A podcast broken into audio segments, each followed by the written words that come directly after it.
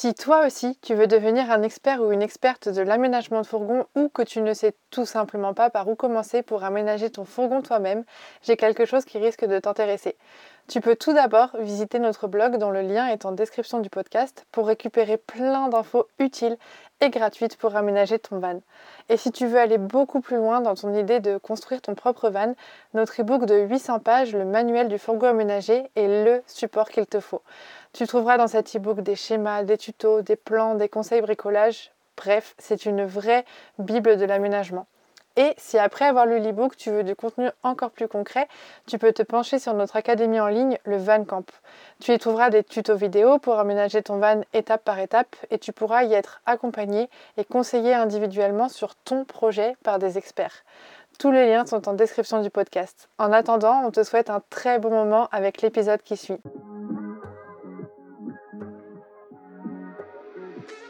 Salut à tous et bienvenue dans le premier podcast consacré 100% à la vie en van.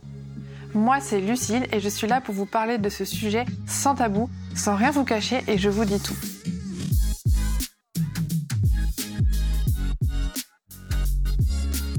Ma mission c'est vraiment de vous expliquer à quoi ressemble la vie en van telle qu'on la connaît nous. Je vous transmets un peu ce que nous on a vécu pour que vous sachiez dans quoi vous vous lancez et vous donner aussi nos petits tips et nos petits conseils pour vous accompagner.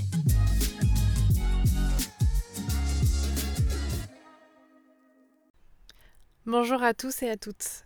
Enfin, enfin, j'aborde ce sujet euh, duquel je souhaite vous parler depuis de très nombreuses années parce que je sais euh, que l'image que je renvoie sur les réseaux sociaux ou qu'on renvoie sur les réseaux sociaux n'est pas forcément 100% euh, authentique, étant donné qu'il y a toute une partie de, de, de, la lutte et du combat que j'ai mené ces dernières années que j'ai passé sous silence tout simplement parce que je ne savais pas euh, de quelle manière l'aborder, étant donné que c'est un sujet euh, extrêmement tabou. Euh, j'ai pu le voir en, en, parlant en story il y a quelques jours, la vague de violence de personnes qui pensaient savoir mieux que moi ce que je vivais, etc., ou qui me conseillaient des choses, ou tout simplement qui, qui décrédibilisaient complètement ce que, ce que je ressentais. Alors ça, c'est totalement ok. Euh, je sais ce que c'est que les risques de partager sur les réseaux sociaux. Euh, je commence à avoir un petit peu d'années derrière moi pour euh, savoir que ce genre de sujet un est vraiment un peu touchy comme vraiment beaucoup de sujets aujourd'hui en 2023 qui deviennent très touchy. voilà, bon bref, je ne vais pas m'étaler sur ce sujet, mais en tout cas, je voulais dire que voilà, j'enregistre enfin cet épisode, malgré tout le tabou qu'il peut y avoir autour de ce projet. Et je voudrais rappeler simplement que j'y partage ma propre expérience mon propre cheminement et que le but et l'objectif de cet épisode, ça va surtout être de peut-être pouvoir aider certains et certaines d'entre vous qui vont se reconnaître et qui sont peut-être en ce moment coincés, en le sachant ou non, euh, dans cet espace-temps que l'angoisse en fait paralyse, je trouve. Donc mon objectif, c'est un peu de vous raconter mon histoire, euh, pour vous montrer en fait que non, je ne suis pas une exploratrice, une aventurière dans l'âme, très loin de là, et vous expliquer un peu les, solutions que j'ai mis en place pour justement lutter contre tout ça et aujourd'hui réussir à, enfin avoir réussi à être partie toute seule en Écosse, chose que j'aurais cru impossible il y a 5 ans. Aujourd'hui, on est le 20 mars 2023 et je vous parle depuis le fin fond de l'Angleterre. J'ai même pas de réseau sur mon téléphone. J'enregistre ces podcasts en sachant très bien que je vais le monter un peu plus tard et vous le publier encore plus tard. Donc pourquoi j'ai pris le micro, pourquoi été inspirée entre guillemets aujourd'hui, c'est parce que ça fait seulement trois jours que je suis là en Angleterre toute seule, que j'ai traversé euh, la moitié de la France, non, même pas la moitié, non, j'exagère, un quart de la France, euh, un, un quart de la France, la Manche euh, et la moitié du pays euh, du Royaume-Uni pour arriver, euh, je suis en ce moment au Lake District, donc c'est un peu en dessous de l'Écosse. Et pendant ces trois premiers jours de voyage, j'ai quand même traversé des émotions un peu montagne russes. Ça a commencé par l'excitation, je suis passée dans le nord, j'ai vu des copines, elles m'ont encouragée pour partir, elles m'ont dit des mots super encourageants, et boum, solitude, toute seule, face au néant. Au début, j'étais un peu voilà obligée de me concentrer, être à l'heure pour le ferry, euh, bien prendre le bon ferry, se mettre dans la bonne file, rentrer dans le ferry, être dans le ferry, voir la mer voilà, voir la Manche en dessous de moi avec le van dans le, dans le ferry et être excité d'arriver au Royaume-Uni. Et pouf, le Royaume-Uni. Ensuite, la route toute seule. En fait, au début, je devais visiter des cathédrales dans, le, dans le sud du pays du Royaume-Uni, enfin dans le sud de l'Angleterre. J'ai finalement ressenti l'envie de conduire, vraiment de conduire, conduire, conduire. Je me sentais pas le moral ni quoi que ce soit d'affronter des visites, des parkings, des euh, trouver des parcs Fortnite, etc. dans la ville pour le début du voyage. Donc j'ai décidé de faire, euh, je crois, 650 km d'une traite et je suis arrivée, il était 9h30. Et je suis arrivée à mon premier spot à 19h euh, dans le noir et j'ai déprimé à fond. J'avais peu de réseau, difficile d'appeler les copains, difficile de faire des vocaux. Et j'étais au bout de ma vie, je me demandais pourquoi je faisais ça. J'avais juste envie d'avoir PF avec moi, de voir mes amis, de, de les savoir pas loin. Et j'avais pas du tout, euh, pas du tout envie d'être là toute seule. C'était assez compliqué à gérer. Et une fois que le matin s'est levé, voilà, c'était un peu plus simple et ça devient un peu plus simple euh, chaque jour. Donc, euh, pourquoi je vous raconte ça? Alors c'est pas un podcast pour vous raconter mon voyage. Donc si je vous raconte tout ça, c'est tout simplement parce que aujourd'hui, le 20 mars, trois jours après être arrivée, j'ai un peu pris conscience de waouh Lucille, t'es toute seule en Angleterre, dans un pays où euh, la langue est étrangère, où tu sais pas comment ça marche, tu sais pas exactement comment fonctionne le pays, t'apprends, etc. Tu tâtonnes. Et euh, si je me suis fait cette réflexion et que je me suis dit waouh, je suis là toute seule, c'est parce qu'il y a 5 ans, j'aurais été incapable de le faire. Il y a 5 ans, j'ai commencé des crises d'angoisse assez importantes euh, qui, pour ceux qui connaissent, sont des, ont commencé par des crises de spasmophilie. Donc euh, c'est euh, tachycardie, ça commence par une tachycardie, les membres qui tremblent, des tremblements incontrôlés. après, vraiment plus plus les crises avançaient dans le temps, plus j'avais des symptômes forts, donc jusqu'à plus pouvoir plier les doigts au moment des crises d'angoisse. Donc c'était très angoissant. Et j'étais rentrée dans un cercle où, au-delà d'avoir peur d'un danger, j'avais peur de la peur elle-même. Pour ceux qui sont anxieux, pour celles et ceux qui sont anxieuses, anxieux, vous comprendrez très bien de quoi je parle. Mais pour ceux qui ne savent pas, qui ne connaissent pas ça, on en vient carrément à avoir peur d'avoir peur parce que le fait d'avoir peur déclenche des symptômes, des choses qui font très peur. Euh, moi personnellement, la première fois que j'ai fait une crise d'angoisse, j'ai cru et j'étais persuadée et je savais que j'étais en train de faire une crise cardiaque. Euh, au début, c'était des simples, entre guillemets, crises d'angoisse. Et ça a fini par euh, carrément me pourrir la vie. Vraiment, euh, je, au fur et à mesure du temps, en fait, je pouvais plus sortir loin de chez moi. Il fallait que j'ai du réseau tout le temps. Il fallait que je sois avec des gens que je connaissais, qui me rassurent. Il fallait que je sache où étaient les hôpitaux, etc. Il fallait que je puisse être secourue rapidement. Donc voilà, en gros, je pourrais vous en parler des heures, vous donner des exemples pendant des heures qui, je pense, parleraient et parleront à beaucoup de monde si je le faisais. Euh, en gros, j'ai eu des crises d'angoisse au début qui ont commencé par de simples, entre guillemets, crises d'angoisse et qui se sont généralisées à de l'anxiété. C'est-à-dire que pour moi, dans mon expérience, les crises d'angoisse, je les vois comme quelque chose qui se passe de manière... Euh, euh, fulgurante, on va dire, entre guillemets, pendant 10, 15, 20, 30 minutes, voire une heure, on est en train de subir des, des symptômes euh, physiques très désagréables comme des palpitations, de la tachycardie, des fourmillements, des fourmillements de la transpiration, euh, des muscles qui se bloquent, etc. Ça pour moi c'est vraiment des crises d'angoisse. Euh, voilà, qui peuvent être tout simplement physiques, en tout cas c'est ce qu'on croit au début quand ça nous arrive pour la première fois. Il y a tellement de choses derrière en réalité. Et ces crises d'angoisse en fait peuvent pour moi, encore une fois selon mes termes et mon expérience, je ne suis pas médecin, ces crises d'angoisse peuvent se généraliser à de l'anxiété. Et en fait, c'est ce qui s'est passé chez moi. Mes crises d'angoisse se sont plus ou moins calmées. Disons que j'avais de moins en moins de crises euh, avec des symptômes physiques forts impressionnant. Mais ça s'est remplacé en fait euh, par des choses comme euh, le fait de toujours imaginer le pire, euh, d'avoir voilà une phobie sociale qui s'est développée. J'étais incapable de manger avec n'importe qui, de l'hypochondrie. C'est ça pouvait être aussi des douleurs chroniques, des douleurs, enfin ça pouvait et ça peut encore être des douleurs chroniques, des douleurs au plexus solaire. Ça m'arrive des fois d'avoir des douleurs dans le bras, des douleurs dans le dans la poitrine, voilà plein de choses qui en fait sont juste des, douleurs chroniques. Moi personnellement, mon anxiété s'est traduite par de la phobie sociale et de l'hypochondrie, surtout avec le temps.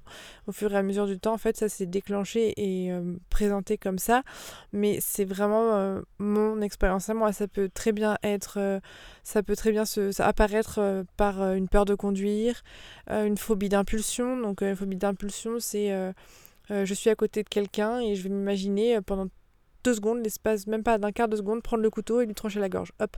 Voilà, c'est vraiment incroyable. Si vous voulez vous renseigner un peu sur les troubles, vous verrez que ça, moi, ça m'a permis personnellement de relativiser un peu le mien en me disant, euh, voilà, parce que forcément, quand on regarde des choses comme la phobie d'impulsion sur Internet, on se dit, mais n'importe quoi, il est ouf le mec, euh, pourquoi il va s'imaginer euh, les trancher la gorge de sa voisine?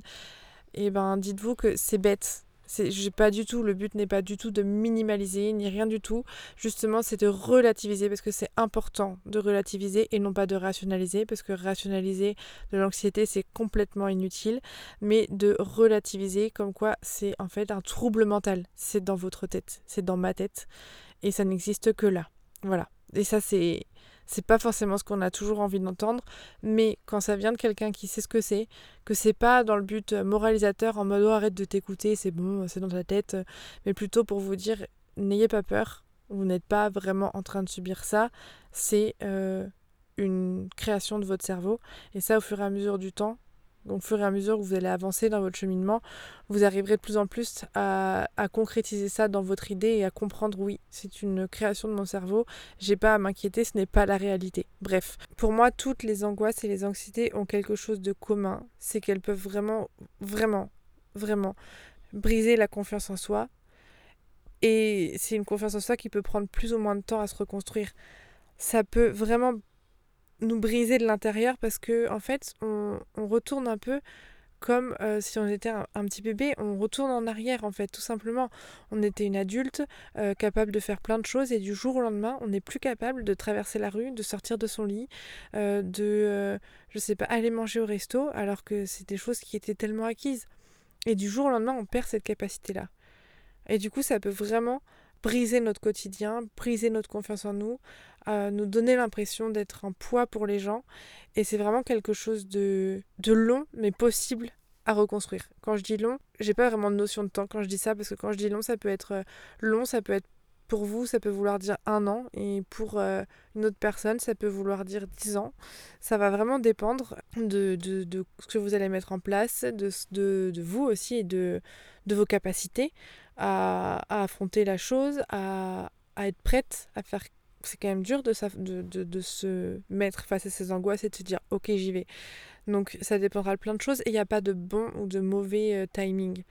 Il n'y a pas oh tu l'as fait en un an trop bien, moi je l'ai fait en trois, je suis nulle. Non, ça dépend vraiment des gens. Bref, en tout cas, euh, on m'a beaucoup posé la question sur Instagram de pourquoi, d'où ça venait en fait ces crises d'angoisse, cette anxiété. Et euh, en fait, souvent, je trouve que c'est ça peut être à la base, donc c'est multifactoriel souvent, hein. c'est pas un élément qui déclenche les crises du jour au lendemain, ça peut être un élément qui déclenche les crises telles qu'on les entend, donc avec les symptômes physiques, etc. Mais c'est pas juste cet élément qui aura fait que il y aura eu d'autres facteurs qui se seront accumulés au fil des années qui feront que cet élément-là, ce sera l'élément de trop qui fera déclencher euh, les crises d'angoisse et les crises d'anxiété. Là, je ne parle vraiment pas de syndrome post-traumatique, euh, de stress post-traumatique, pardon, où euh, ça va être un événement très grave qui va déclencher des symptômes comme je l'ai décrit, mais là, je parle vraiment d'anxiété qui peut être multifactorielle.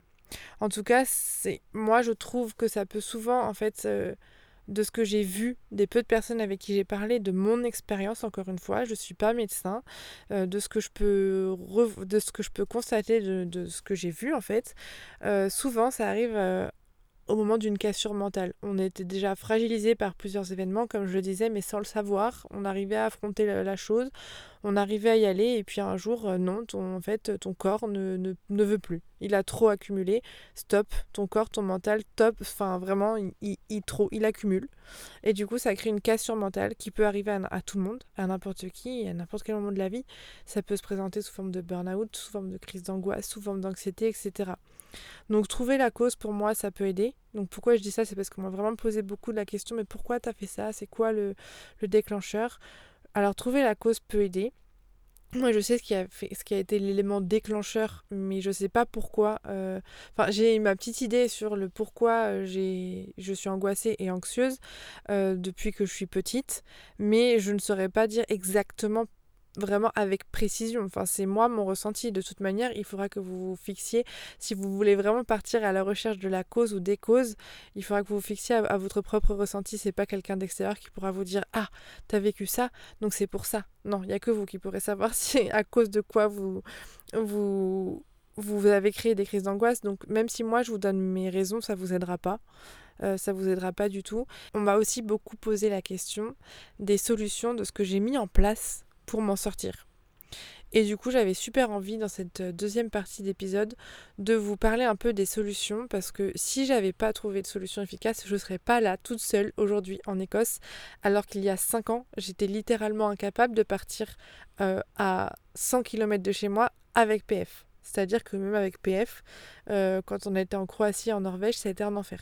J'ai adoré chaque seconde là-bas, mais euh, mes crises d'angoisse et ma peur d'avoir des crises d'angoisse a vraiment pris beaucoup de place pendant ces voyages. Et pourtant, j'étais avec PF. Et pourtant, il n'y avait pas, euh, voilà, il y avait du réseau, il n'y avait pas de quoi s'inquiéter. C'était des pays développés, quoi, dans le sens où il y avait des hôpitaux qui pouvaient me prendre en charge, etc. Mais ça a quand même été très compliqué. Aujourd'hui, je suis toute seule à plus de 1000 km de, chez moi, euh, dans mon van, euh, posée sur des spots nature, parfois sans réseau. Et du coup, euh, voilà, ça ne veut pas dire que les solutions que je vais vous présenter ici seront les bonnes pour vous. Il y a beaucoup, beaucoup de solutions qui existent quand on est anxieux et qu'on a envie de s'en sortir. Moi, je vous parler de celles qui m'ont aidé et de, par lesquelles j'ai été attirée. Mais il y a plein de choses aussi qui existent et que je n'ai pas fait. Et euh, il y a sûrement plein de choses que vous ferez et que, euh, que moi, je n'aurais pas essayé et qui vous aideront et qui vous permettront de guérir. Hum, Donc, donc moi, la première chose qui m'a vraiment aidé à, à m'en sortir, c'est le fait d'en parler. Même si ça reste encore un sujet tabou pour beaucoup de personnes, et souvent, ça dépend, je ne fais pas une généralité, mais je constate encore une fois, depuis que je parle du sujet, que c'est souvent les personnes euh, de l'ancienne génération qui vont dire « Oh, ça va, eh, t'as peur, mais t'as un chien, euh, c'est bon, t'as du réseau, arrête de faire ta meuf, quoi. » Alors que souvent, les personnes de notre âge, j'ai l'impression qu'on est beaucoup plus euh, victimes d'anxiété qu'il y a beaucoup plus de personnes de notre âge avec toute la pression qu'on a, je sais pas pourquoi, mais toute la pression sociale qu'on a, le, le fait de toujours devoir faire produire, etc. Je pense que ça joue beaucoup, on est dans un rythme tous où on se coupe complètement de notre corps, de nos ressentis, et j'imagine que ça participe beaucoup au fait qu'il y a une recrudescence d'anxiété, il y a eu le Covid aussi qui a fait exploser ça, enfin vraiment c'est... Voilà, donc aujourd'hui je pense que c'est plus facile d'en parler. C'est plus facile de, de le dire. Je suis quelqu'un d'anxieux, je fais des crises d'angoisse. Euh, même si ça reste très difficile. Donc, si vous n'arrivez pas tout simplement à le dire aux personnes qui sont autour de vous, euh, aux personnes qui sont pas proches, essayez d'en parler à des personnes proches, de leur dire ce que vous ressentez, ce que vous vivez. Pourquoi pas des personnes qui le qui l'ont l'ont vécu ou qui le vivent aussi, parce que c'est vraiment euh, génial de pouvoir avoir quelqu'un sur qui compter et de pouvoir l'appeler à n'importe quelle heure du jour ou de la nuit et de pouvoir lui dire je suis en train de faire une crise d'angoisse, ça va pas, j'ai l'impression que je vais mourir et que la personne en face le sache, elle sait très bien. Enfin, PFI sait très bien quand je suis en train de faire une crise d'angoisse. Il me regarde, il me dit Lucille, si tu es en train de mourir là, est-ce que tu crois vraiment que tu serais en train de me dire que tu es en train de mourir? Et est-ce que tu serais en train de là de réfléchir à euh, mince, euh, j'ai ça à faire, faut que je fasse ci, faut que je fasse ça parce que souvent je fais des crises d'angoisse et euh, je lui dis écoute, ça va pas là et je suis en train de faire la vaisselle. Il me dit bah ça va, je pense que si t'étais mourante, tu serais pas en train de faire la vaisselle, donc tout va bien. donc c'est bien aussi de pouvoir avoir quelqu'un qui, qui dédramatise un peu en face. Au début, les deux premières fois où j'ai fait des crises d'angoisse, il m'a emmené à l'hôpital en panique. Il savait pas ce que je vivais. Et puis quand euh, on nous a expliqué ce que c'était, etc., il a compris, il a, il a su comment réagir. Quand j'appelle ma mère, qui elle a subi, a eu beaucoup de crises d'angoisse quand elle était jeune, je l'appelle et je lui dis, euh, je me souviens qu'une fois j'étais en Inde, je l'ai appelée, je lui dis maman, j'ai une grosse crise d'angoisse, là j'arrive pas, je, je, t'avoue que je sais même pas si c'est une crise d'angoisse ou si je suis vraiment en train de faire une crise cardiaque. Elle m'a dit mais tu ferais une crise cardiaque ma fille, tu serais pas en train de m'appeler? T'aurais pas euh, pris le temps de sortir du restaurant, de t'excuser auprès des gens, d'aller t'asseoir dans la rue, de respirer 5 minutes et ensuite de m'appeler en me disant je sais pas si c'est une crise cardiaque. Donc euh, voilà, c'est des, des, des, personnes qui... Alors dit comme ça, on a l'impression que quand elle me parle, elle me décrédibilise, mais pas du tout. Moi, c'est ce dont j'ai besoin, qu'on dédramatise quand je fais une crise cardiaque, euh, quand je fais quand je fais une crise d'angoisse. Et, euh, et, et j'aurais quelqu'un en face de moi qui paniquerait bah ce serait horrible. Imaginez, vous êtes en train de penser que vous êtes en train de mourir et la personne en face serait en train de dire "Oh, mais ça va, mais t'as besoin de quoi? Et je peux faire quoi? Oh là là là là, ce serait horrible. Ce serait horrible, ce serait encore pire. Donc voilà, pour moi, c'est bien d'en parler, d'avoir deux ou trois personnes autour de soi qui sont conscientes et qui savent très bien ce que vous vivez, que vous avez des crises d'angoisse et que vous pouvez appeler à n'importe quel moment, qui ne se moqueront pas de vous, qui sauront comment réagir et qui vous accompagneront euh, dans ces moments où vraiment, des fois, être tout seul, c'est vraiment très compliqué. Ensuite, euh, moi personnellement, ma deuxième solution qui est arrivée après celle-ci, euh, je n'arrivais pas à m'en sortir. Et là, je mets des gros warnings parce que je vais parler de médicamentation. Et ce je ne suis pas forcément un exemple à suivre. C'est moi qui en ai, moi, ma, personne, mon expérience ont fait que j'ai eu besoin d'être médicamentée pendant trois mois parce que je n'arrivais pas à m'en sortir. J'étais submergée, ça m'empêchait vraiment de vivre. Euh, donc, mon médecin, euh, qui est homéopathe, qui a essayé de m'accompagner de manière naturelle au départ, m'a tout simplement dit il faut que là, tout de suite, on habitue ton corps à, euh, pendant deux ou trois mois, à oublier ce que c'est que la sensation de peur. Que en fait, je faisais une crise par jour. Vraiment, je faisais une voire deux crises par jour d'angoisse. Donc, je vivais sans arrêt dans la peur que ça se déclenche. il m'a dit là, il va falloir qu'on on interdise ton corps de vivre ça on, s'y attaque au niveau médicamentation, mais aussi au niveau psychique euh, avec un accompagnement. Mais il faut que là, tu sois accompagné euh, au niveau médicamentation pour que ton corps oublie les sensations que tu as quand tu as une crise d'angoisse. Ce qui veut dire qu'on va arrêter les crises d'angoisse avec la médicamentation pour que ton corps, euh, peu à peu, oublie un peu le souvenir de ce que c'est. Et en fait, ça m'a beaucoup aidé parce que pendant trois mois, je faisais peut-être une crise toutes les deux semaines, toutes les semaines, et encore c'était très très léger. Et quand j'en faisais une, j'avais tout de suite euh, mon anti-anxiolytique que je pouvais prendre. En fait, j'étais sous antidépresseur et j'avais tout de suite mon anti-anxiolytique, anti-anxiolytique que je pouvais prendre et pouf, je m'endormais. Et en fait, ça ça m'a permis vraiment de de, euh, de passer ce cap. Alors là, je vois déjà déferler des insultes, des choses, mais pourquoi tu dis ça dans un podcast, etc. Je trouve que c'est un sujet hyper touchy, la médicamentation, et du coup c'est pour ça euh, que je, je, mets des gros, gros, gros, gros, gros, gros warnings pour dire attention.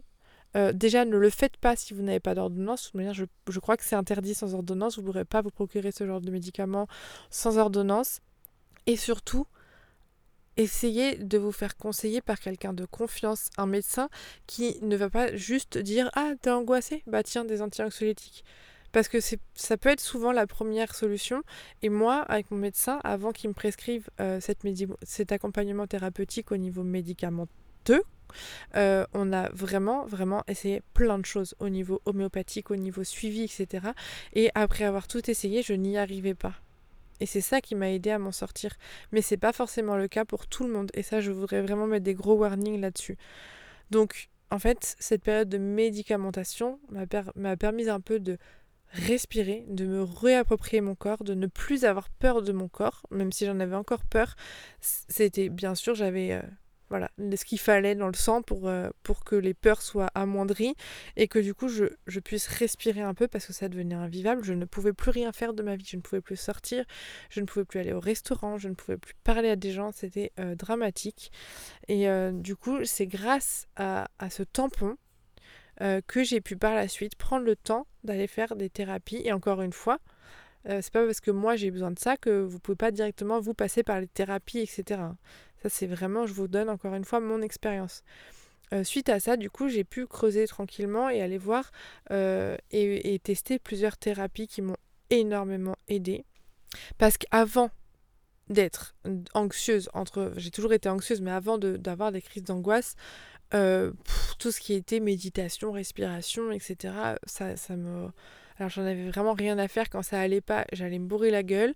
Euh, quand euh, j'étais pas bien, euh, j'appelais mes potes. Il y avait, puis on, se voyait, on parlait d'autres choses. Voilà, c'était ma façon de régler les problèmes avant et j'ai trouvé, grâce à ce problème, une nouvelle manière de les résoudre qui est beaucoup plus saine. Et en fait, ça m'a mis sur cette voie-là parce que j'ai parce que tout simplement, en fait, les thérapies que j'ai découvertes ont changé ma vie. Donc j'ai commencé par une thérapie cognitive et comportementale, donc une TCC, qui m'a permis de... En fait, c'est une thérapie pendant laquelle je lui explique mes symptômes tout simplement. Euh, voilà, quand je fais une crise d'angoisse, j'ai ça, ça, ça, ça fait très peur. Ce genre, par exemple, j'ai très envie, euh, comme une envie de vomir. Et du coup, quand je suis au resto, j'ai très peur de me mettre à vomir dans mon assiette devant tout le monde. Et du coup, ça fait que c'est un cercle vicieux parce que j'ai peur de vomir. Du coup, les sensations de peur euh, déclenchent des symptômes. Enfin, la peur déclenche des symptômes qui ensuite les symptômes, c'est que j'ai envie de vomir. Donc en fait, en gros, c'est le serpent qui se mord la queue. Et donc, tout simplement, en thérapie, on a travaillé sur les envies de vomir et la tachycardie, qui me faisait très peur parce que j'avais peur de faire une crise cardiaque. Donc tout simplement, on déclenche ces symptômes-là. Moi, pour l'envie de vomir, il m'a fait tourner très vite sur une chaise pendant je sais pas combien de minutes, mais c'était très long et j'avais vraiment envie de vomir à la fin et j'avais le cœur qui battait. Ça m'a déclenché une crise d'angoisse. En fait, cette envie de vomir m'a déclenché une crise d'angoisse en cabinet et et vraiment, à chaque séance, on arrivait à aller de plus en plus loin pour déclencher la crise d'angoisse. Et en fait, j'étais là à lui dire Ok, là, je suis sur une échelle à 10 sur 10. J'ai super peur. J'ai vraiment super peur. Mon crise d'angoisse, elle est hyper forte. Mais là, même devant vous, je suis super mal à l'aise. J'ai envie d'aller me cacher. J'ai envie de. Et après. Euh, je disais, voilà, là ça redescend à 8, ah ça redescend à 7, mon cœur se calme, etc. Et en fait, c'est ce qu'on appelle des techniques d'habituation. Enfin, c'est ce qu'on appelle la phase d'habituation. Normalement, quand on fait une crise d'angoisse, on va avoir tendance à euh, utiliser une stratégie d'évitement. Donc c'est-à-dire qu'on va aller chercher euh, se prendre un médicament ou euh, regarder son téléphone ou aller aux toilettes quand on est au resto pour se cacher ou euh, mettre un film pour oublier qu'on est en train de faire une crise d'angoisse, etc.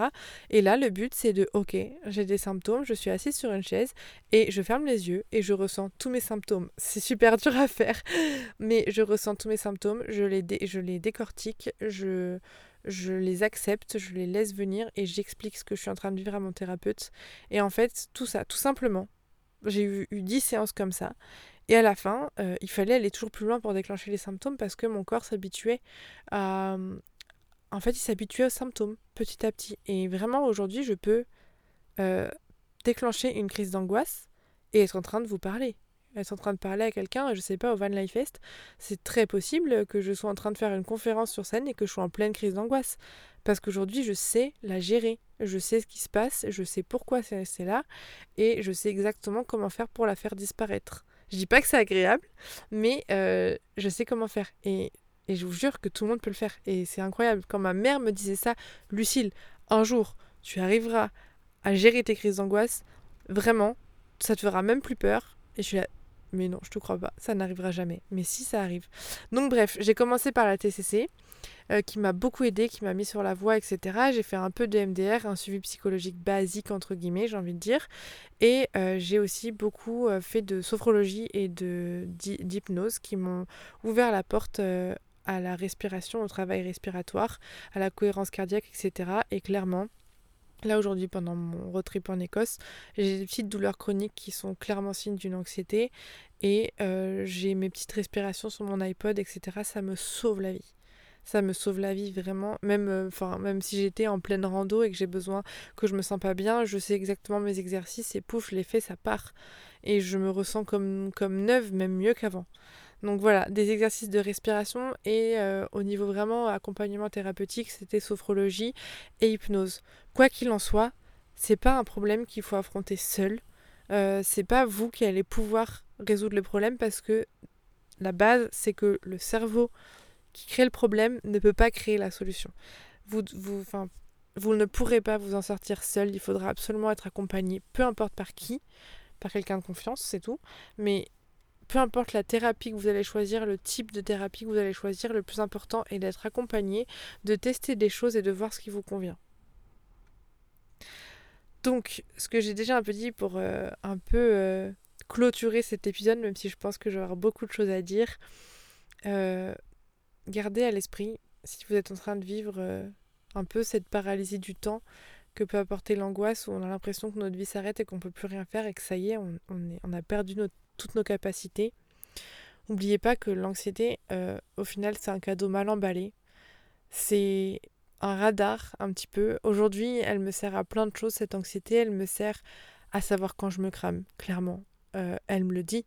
Elle me dit, Lucille, là, tu travailles trop, tu prends pas assez de temps pour toi, tu t'es pas assez pris de temps toute seule, tu vas exploser. Tu es en train de devenir agressive avec les gens, tu es en train de, de voilà de de clairement pas kiffer ta vie. Euh, et euh, clairement, elle me dit, mon corps me dit, stop, repose-toi, arrête là, calme-toi, libère un peu ta charge mentale.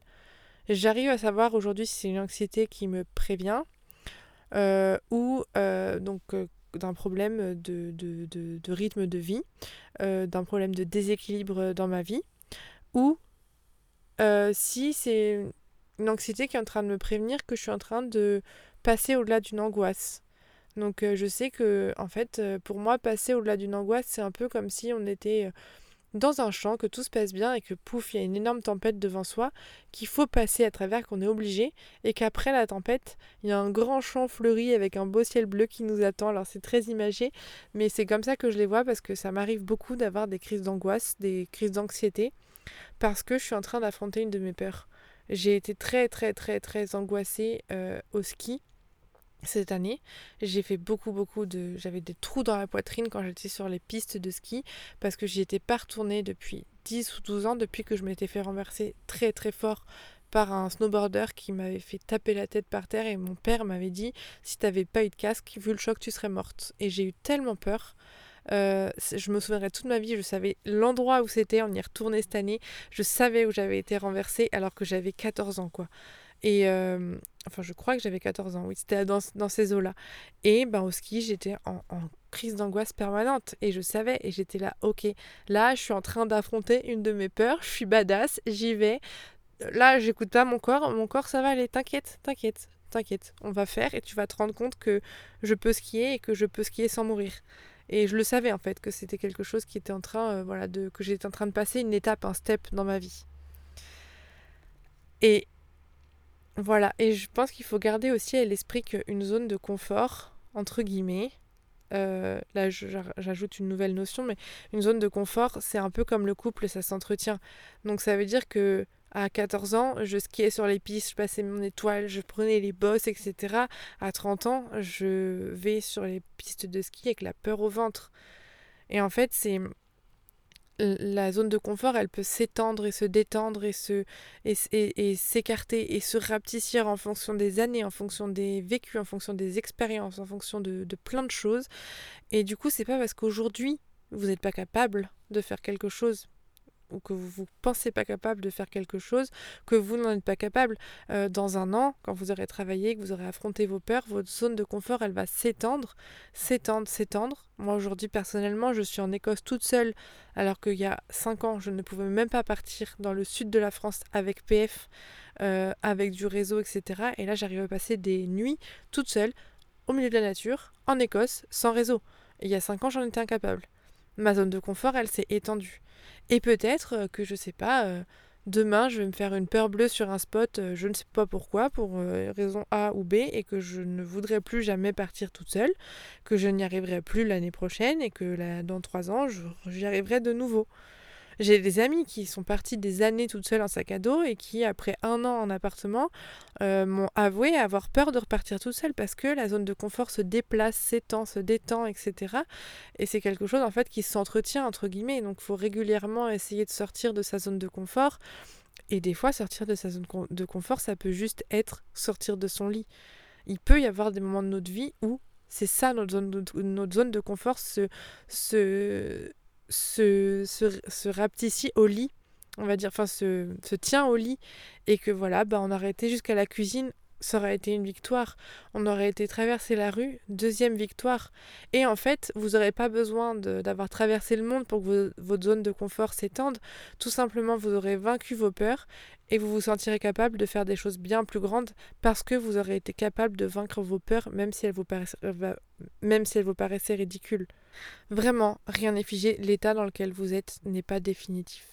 Voilà, vous allez réussir avec du travail, avec un accompagnement, euh, à faire bouger les choses, à étendre votre zone de confort et à faire des choses dont vous pensiez incapable. Voilà, vous êtes beaucoup à avoir euh, vu mon compte Instagram euh, quand j'ai parlé un peu de mon anxiété en story, à m'avoir dit oh, m'en dirait trop pas, t'es quelqu'un d'hyper courageux, tu fais plein de choses de ta vie, etc. Oui, oui, je fais plein de choses de ma vie, mais derrière, j'ai des peurs et des boulets aux pieds qui, qui, me, font avancer peut-être plus lentement que d'autres personnes, mais que c'est ces autres personnes qui fonceraient euh, tête baissée sans même hésiter, euh, seul en Écosse ou seul en Australie ou, ou seul n'importe où, ont peut-être d'autres peurs. En fait, on a tous des insécurités. Et ce qu'on vous montre, ce que moi, l'image que je vous montre sur Instagram, c'est l'image de moi qui a dépassé ces insécurités. Mais ça ne veut pas dire que je les ai pas. J'en suis remplie. Et je suis sûre que tous les grands athlètes, par exemple, ou tous les grands explorateurs, je ne me compare pas à eux, mais je suis sûre que même eux, ils ont des peurs et des... C'est même pas je suis sûre, c'est je sais que même eux, ils ont des peurs et des insécurités qu'ils doivent sans cesse dépasser. On les pense invincibles, mais eux aussi ils doivent des fois vraiment avoir peur. J'ai déjà entendu des témoignages d'explorateurs en voilier, etc., qui partent un mois, qui partent avec les chocottes, et ils partent quand même. Ils y arrivent parce que ils, savent, ils ont appris à dompter leur peur. Ils ont appris à comprendre comment ça fonctionne et ils ont leur petite boîte à outils euh, qui leur permettent d'affronter les peurs au moment où elles apparaissent. Parce que moi, aujourd'hui, là, en Écosse, j'en ai fait des crises d'angoisse. J'en ai fait plein mais elles me font plus peur parce qu'aujourd'hui j'ai ma petite boîte à outils que j'ai remplie avec les thérapies, etc. Euh, de petits outils qui m'aident à aller mieux quand, ça, quand vraiment je fais une crise d'angoisse et je sais que cette boîte à outils, je l'ai avec moi dans ma tête. Elle n'est pas forcément sur mon iPod ou sur mon téléphone, elle est dans ma tête. Et du coup, je sais qu'elle me rassure, je sais que ça va pas, je sais exactement comment réagir.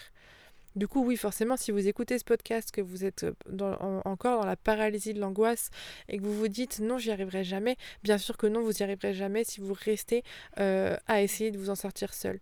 Si vous allez voir des thérapeutes, que vous vous faites accompagner, etc., ces thérapeutes et vous-même, vous réussirez ensemble à trouver des outils et à remplir votre boîte à outils qui vous permettra en fait de pouvoir affronter ces angoisses et ces peurs et de plus avoir peur d'avoir peur. Alors je ne sais pas si c'est clair là du coup, mais si euh, vous pourrez en fait réussir à, à partir confiant, à, à, dépasser vos limites, à dépasser vos peurs, à dépasser vos insécurités, parce que vous aurez votre boîte à outils avec vous, tout simplement. Voilà, bon, sera, ça aurait été un podcast très très long.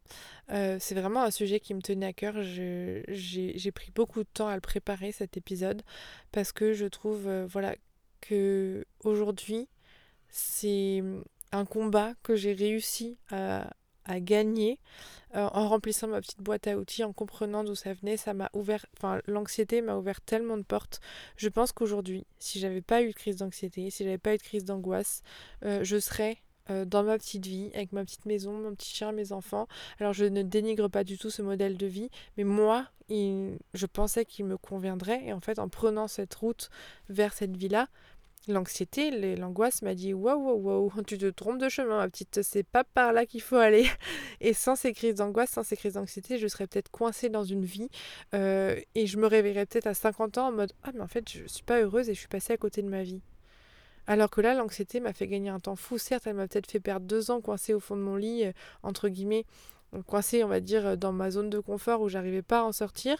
Certes, ça a été dur d'en sortir et c'est dur parfois de se le trimballer. Euh, il y a des jours où, voilà, j'aimerais bien ne pas en avoir. Hein, c'est un cadeau mal emballé, comme je dis. Mais ça m'a aussi permis et ça me permet aussi de ne pas prendre les mauvais chemins et de, suivre ce que j'ai besoin de, de faire. Et en fait, l'anxiété me prévient que je suis sur le mauvais chemin avant qu'il soit trop tard. Elle me, enfin, vraiment, elle me fait gagner un temps fou. Quand je fais quelque chose ou quand je je réalise un projet qui n'est pas en accord avec moi, avec ce que j'aime, mais avec qui ne me convient pas et que je, je, me fais des petits arrangements en mode oui mais je le fais parce que euh, c'est bien, parce que ceci, parce que cela et que, je fais des petits arrangements dans ma tête pour euh, voilà, faire le projet même si au fond je sais que ça me plaît pas ou même parfois que j'ai même pas confiance que ça, euh, conscience que ça me plaît pas. Et bien l'anxiété me rappelle Lucille, là non, non, non, là tu es en train de te voiler la face, c'est pas la, pas la bonne route.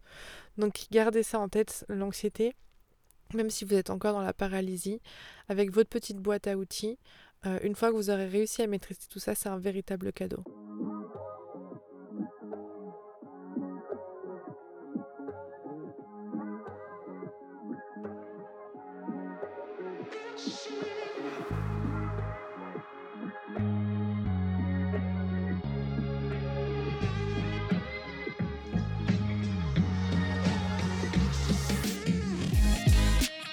Et voilà, j'espère sincèrement que cet épisode vous aura plu. Si mon podcast vous a aidé à avancer dans votre projet d'une quelconque manière, je compte sur vous pour le noter avec 5 étoiles et pour le partager à vos proches. C'est vraiment la meilleure manière de soutenir mon travail. Si vous voulez en savoir plus sur l'aménagement, l'homologation ou tout autre sujet qui touche au van aménagé, vous pouvez me retrouver tout de suite sur mon compte Instagram levanmigrateur tout attaché ou sur le blog www.levanmigrateur.com. À tout de suite